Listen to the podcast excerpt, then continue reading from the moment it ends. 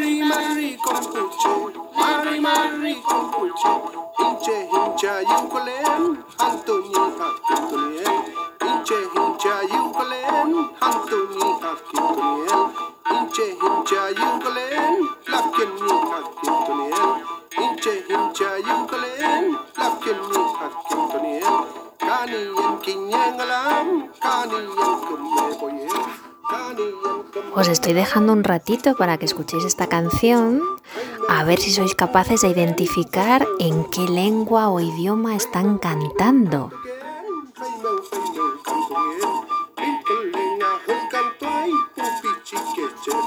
¿Qué? ¿Alguna idea?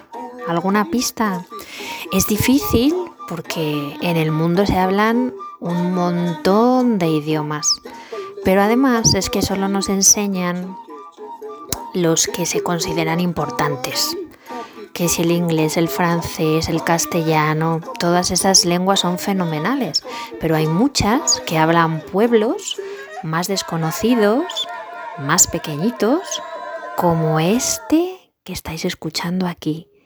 Es una canción cantada en lengua mapuche, que es la lengua de una serie de grupos indígenas de Chile.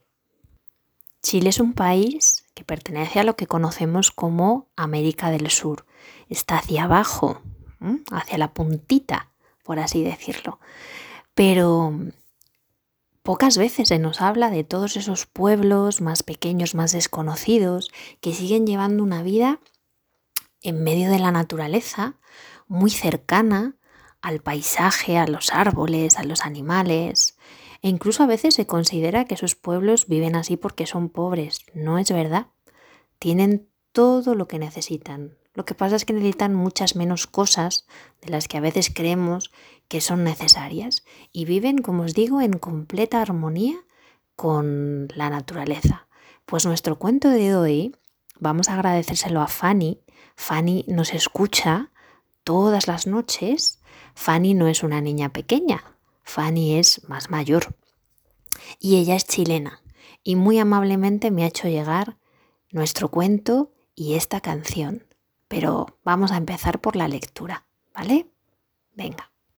Pues este cuento chileno mapuche se llama Piedras de Fuego y dice, hace muchísimos años atrás, antes de que nacieran los abuelos de los abuelos de los abuelos y las abuelas de las abuelas de las abuelas, los mapuche vivían en grutas, rodeados de animales, plantas, árboles y ríos. Para alimentarse, las mujeres recolectaban frutos silvestres y los hombres buscaban bayas y otros alimentos salvajes por las zonas de selvas y bosques. Desde esa época los mapuche creen en muchos espíritus. Uno de ellos es el cherufe, que es el espíritu de la naturaleza turbulenta y caótica, es decir, los cometas, las bolas de fuego, los remolinos de viento, los relámpagos, los truenos, los rayos, las erupciones volcánicas y los terremotos. Este espíritu podía provocar enfermedades, avisos a los seres humanos o incluso muertes. Los mapuche también creen que sus divinidades viven en el cielo y están representados y representadas por las estrellas, además del sol al que llaman Antu y la luna a la que llaman Cuyen, que son adorados como espíritus buenos. En el tiempo en que ocurrió esta historia, los mapuche no tenían fuego, no sabían encenderlo, por eso comían sus alimentos crudos.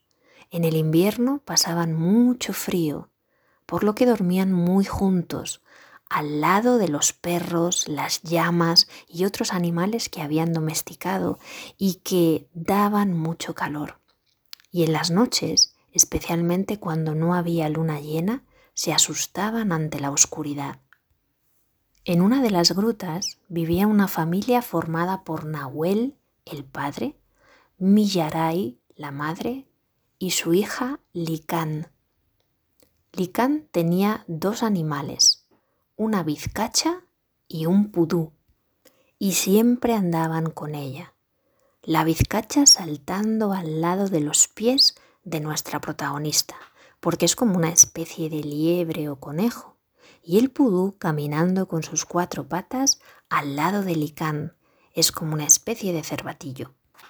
Pues bien, una noche Nahuel miró el cielo y entre todas las estrellas divisó una que no había visto nunca antes. Era muy hermosa y brillante, tenía una cola larga y dorada. Preocupado por este signo, sin saber su significado, decidió guardárselo como un secreto y no decir nada a nadie. ¿Será una buena o una mala señal? Pensaba Nahuel. A pesar de que Nahuel no contó lo que había visto, los otros mapuche no tardaron en ver la estrella y se juntaron para tratar de entender qué podía significar este signo, pero no llegaron a ninguna conclusión.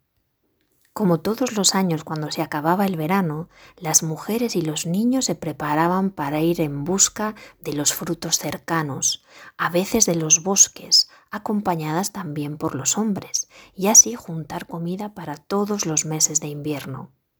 Lleven sus canastos y llénenlos con la mayor cantidad de frutos posibles, dijo Nahuel. Así lo haré, me encanta recoger piñones y avellanas, y mi bizcacha y mi pudú me ayudarán, respondió Licán entusiasmada. Además, dijo Millaray, tendremos que recolectar raíces y pepinos del copihue. Váyanse, váyanse, les advirtió Nahuel. Tienen mucho trabajo y deben volver antes de que caiga la noche. Si nos sorprende la noche, nos refugiaremos en una gruta que hay allá arriba en los bosques, lo tranquilizó Millaray. Millaray y Licán partieron muy temprano en la mañana junto a otras mujeres, hombres y niños. Llevaban canastos tejidos para recolectar los frutos. Durante todo el trayecto iban riendo y conversando mientras los niños corrían y jugaban a su alrededor.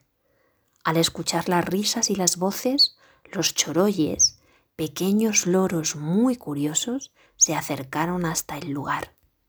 En lo alto de la montaña había árboles muy antiguos, entre los que se encontraban gigantescas araucarias. Los choroes, al picotear las piñas para sacar un piñón, hacían que se cayeran el resto al suelo, que eran recogidos por los niños y las niñas. Los avellanos estaban llenos de frutas redondas y pequeñas, de color rojo, morado y negro, según iban madurando. Todos y todas recogían los piñones, las avellanas, las raíces de pepino y llenaban sus canastos. Licán, que había trabajado sin parar, preguntó Mamá, ¿cuándo terminaremos? Estoy cansada y tengo hambre. Millaray y los demás habían estado tan ocupados recogiendo frutos y conversando que no se dieron cuenta de cómo había pasado el día algunas mujeres y hombres empezaron a preocupar porque comenzaba a anochecer. Millaray, tú conoces una gruta donde podemos refugiarnos, dijeron. Es peligroso quedarse en la montaña, agregó la gran abuela temerosa. Abuela, no te preocupes, la gruta es segura y estaremos protegidos por Cuyen la luna. Cherufe y los otros espíritus malignos nos pueden enviar algún mal, contestó la abuela temblorosa.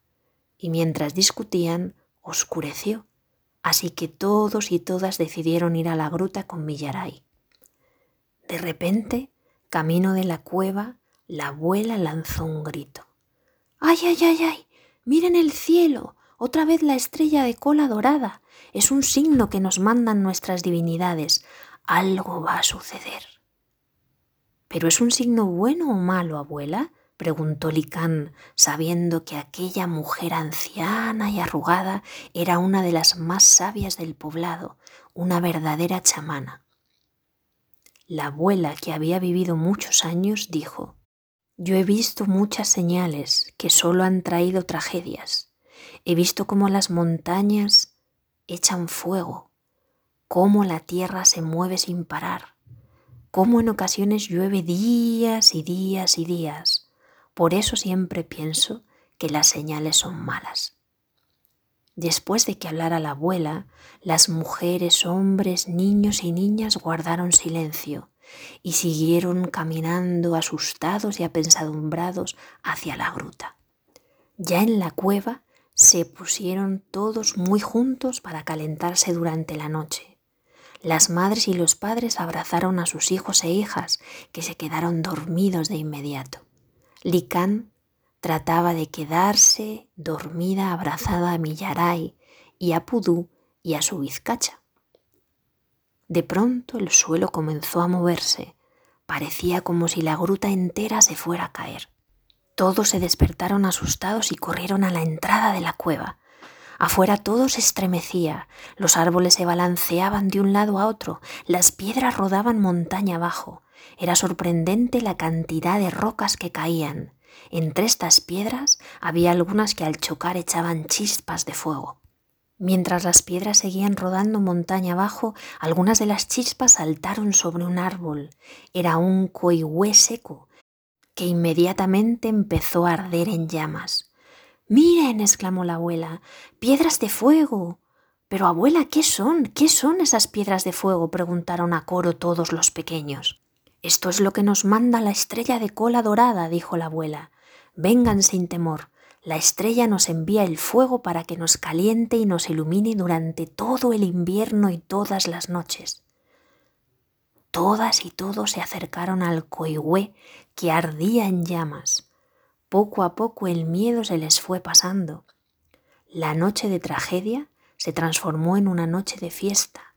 Las mujeres no cabían en sí de asombro, los hombres nunca habían visto nada igual. Y mientras tanto, las niñas y niños bailaban en corro y reían contemplando aquel espectáculo mágico. Mientras tanto, los hombres y mujeres que se habían quedado en la aldea protegiendo los hogares habían salido a buscar a sus mujeres, hombres, niños y niñas. Vieron una luz desconocida y escucharon un ruido que era poco habitual. Al acercarse donde se encontraban sus seres queridos, entendieron que provenía del coihue que estaba en llamas. Licán y Millarae corrieron al encuentro de Nahuel, lo mismo que hicieron los demás, y les contaron todo lo sucedido. Nahuel comprendió con alegría que este regalo iba a durar para siempre. Tomó una rama, la encendió y se acercó a la gruta. Al entrar la oscuridad iba desapareciendo. Entendió que el fuego iluminaba la noche. Nahuel sacó los canastos cargados de frutos y todos emprendieron el camino de regreso con nuevas antorchas de fuego. Y así fue como los mapuche descubrieron el fuego. Cada vez que frotaban las piedras de fuego aparecían las mágicas chispas enviadas por la estrella de cola dorada. Desde ese día el fuego les dio calor y luz y pudieron cocinar sus alimentos, protegerse de la oscuridad, calentarse en el invierno. En Mapudungún, la lengua mapuche, Curacutral significa piedra de fuego. Bueno, pues la canción con la que hemos empezado, que también nos la ha mandado Fanny, se llamaba El Niño Feliz. Es una canción mapuche. Y esta que vamos a poner para despedir se titula Puchi Unum, algo así como pequeño pajarito, por si la queréis buscar. Pero no me olvido de que siempre nos saludamos o nos despedimos, así que os mando un abrazo muy fuerte, ¿vale? a ver dónde nos lleva nuestro viaje de mañana a través de los cuentos. Y venga, os voy nombrando que sé que os gusta un montón. Hasta luego, Carla, Martina, Sergio, hasta luego, Laia, Julia, hasta mañana, Angelana, Estrella, Eugenia, John. Buenas noches o buenas tardes, Lucas, Sofía, Lope, Lola, Jesús, Mateo, Inés. Hasta mañana, Carlota, Pablo, a Jorge, Alejandro y a Gabriel también a Leo, a Alegría, a León y a Gracia. Hasta mañana a Paula, a Abril, a Violeta, a Catalina, a Coba, a Máximo, a Gonzalo y a Claudia y a Zoe. Hasta mañana Tristán, Alba, Sofía, Olivia, Amelia, Bruno, Ainara y Vera. Y por supuesto nos escuchamos también mañana a Dara, Aliena, Álvaro, Candela, Jara, Sancho, África, Jaime y Emma. Y sé que van a estar también ahí Otto, Tristán, Noah, Adán, Lara, Carmen, Ana, Martín, Pablo, Vega, Itana y yo creo que también estarán, así que les damos una hasta mañana, Aurora, Ada, Darío, India, Indira, Nico, Pablo, Arles, Amilcar, Silvia, Valeria, Candela, Enzo, Martín, Guille y Olmo. Pues espero que os haya gustado. Lo dicho, que nos escuchamos en otro viaje. Os dejo con la canción.